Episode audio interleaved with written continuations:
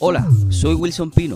Bienvenidos a este espacio que bendecirá y enriquecerá tu vida. Porque aquí hablaremos de la palabra de Dios y su palabra es suficiente y alcanza para todo. Seguimos con el segundo tema que estaremos tocando en este, en este día de los códigos de un guerrero. Hoy hablaremos de la humildad, que es un principio poderosísimo. Para eso vamos a usar una base de la escritura que está en el libro de Primera de Samuel capítulo 16. En ese capítulo sucede algo interesante porque David es ungido como rey. Tú conoces la historia. La historia dice que el profeta llega y le dice al padre de David que por favor traiga a sus hijos, que Dios ha escogido de su casa al próximo rey. Para sorpresa de todos, ninguno de los hijos que trajo este hombre era el que el Señor había elegido como el próximo rey. El profeta le pregunta al padre de David, ¿falta algún otro hijo? Y él dice, sí, yo tengo otro. Ese men está por allá en las ovejas, pero él no es tan importante. Y entonces el profeta le dice que lo haga llegar donde ellos están. David llega, justamente obedeciendo la voz de su padre, y para sorpresa de todos, para sorpresa de sus hermanos, para sorpresa de su padre, Dios lo había elegido a él como rey. Y quiero que escuches esto y que esto se te quede grabado en la mente, se te quede escrito en el corazón, como un código, un código dentro de ti que siempre tendrás que tener presente. Tu valor no está determinado por la opinión de la gente. Nuestro valor está determinado por aquel que hizo los cielos y la tierra y que conoce cuán nosotros somos valiosos, cuánto somos valiosos, extremadamente valiosos. Y ante los ojos del Señor, eso es lo que somos, gente valiosa.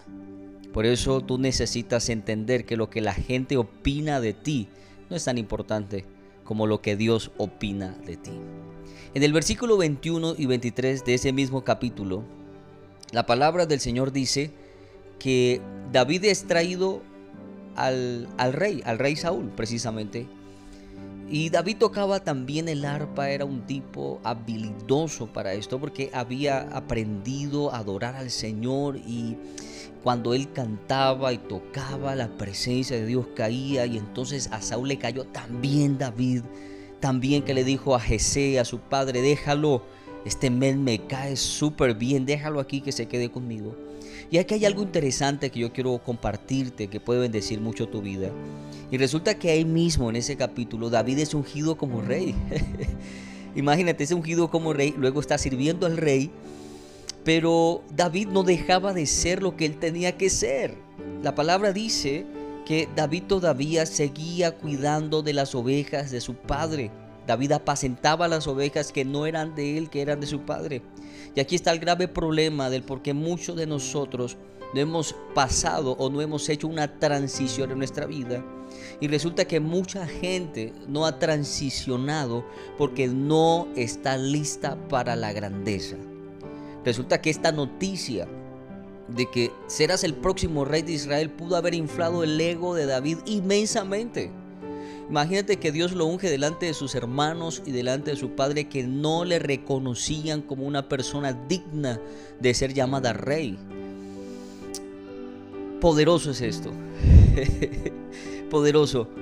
Porque la lección que aprendemos aquí es que no importa el título, no importa lo que te haya pasado, no importa cómo te hayan llamado, no importa, mantente humilde, mantente humilde porque lo que te va a ayudar a permanecer en el lugar donde se supone debes permanecer es tu humildad. Alguien dijo que el hombre solo es grande cuando está de rodillas. En el capítulo siguiente, en Primera de Samuel, Aparece que David es enviado por su padre a hacer unos asuntos y llevarle comida a sus hermanos porque estaban en la guerra. Y resulta que ahí en la guerra David hace una de las más grandes hazañas, lo que sería el estar, el comienzo, el génesis de la vida de este hombre que se convertiría en guerrero ese día, porque hasta ese momento David no era considerado un guerrero. Ahora, yo siempre eh, he aprendido, hemos aprendido, de que esta es la más grande hazaña de David, pero yo creo que también era la más grande prueba para él. Y no era la prueba de su valentía, de su determinación, de su pasión. Creo que la prueba que aparece aquí es una prueba de humildad.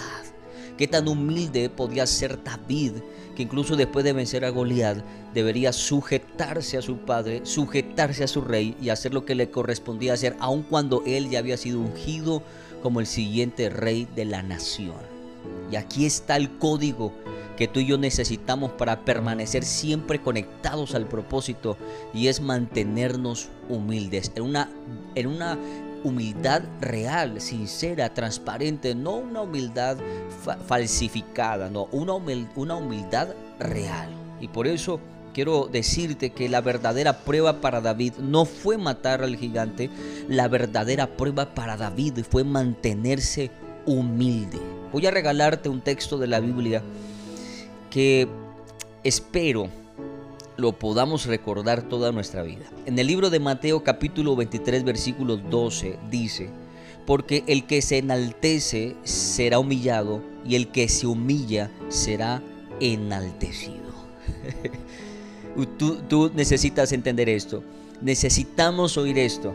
Necesitamos mantenernos humildes, humillarnos bajo la poderosa mano de Dios para que Él nos exalte a nosotros. Y quiero decirte esto, es mejor es mejor ser enaltecido después de ser humillado que enaltecernos y luego ser humillados.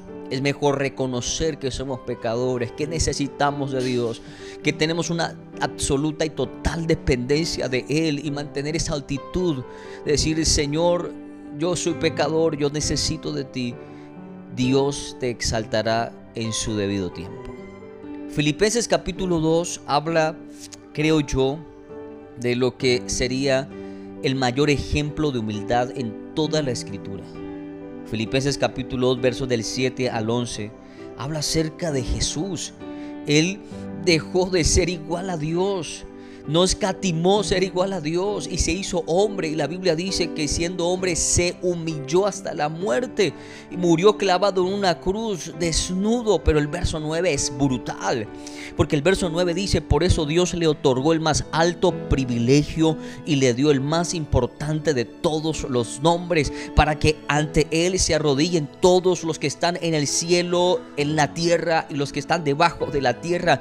Alguien tiene que emocionarse con esta palabra própria porque cuando fuiste humillado, rechazado, cuando no fuiste considerado como alguien importante ya en el cielo, había alguien pensando en ti, en engrandecerte, en enaltecerte, en darte un nombre que sea reconocido en el mundo espiritual y reconocido en la tierra. Y cuando tú te humillas bajo la mano de Dios, esa mano de Dios te exaltará en su tiempo. Aleluya. Y el verso 11 dice, para que todos reconozcan que Jesucristo es el Señor y den gloria a Dios el Padre. Mantente humilde. Esta es la palabra de Dios para ti hoy en este día. Mantente humilde. Dios te exaltará cuando Él crea que sea necesario. Gracias por haber escuchado este mensaje que se ha bendecido tu vida. Te invito para que nos acompañes a nuestros servicios presenciales y para que nos sigas en las plataformas digitales. Ahí encontrarás más contenido que va a enriquecer tu vida. Gracias.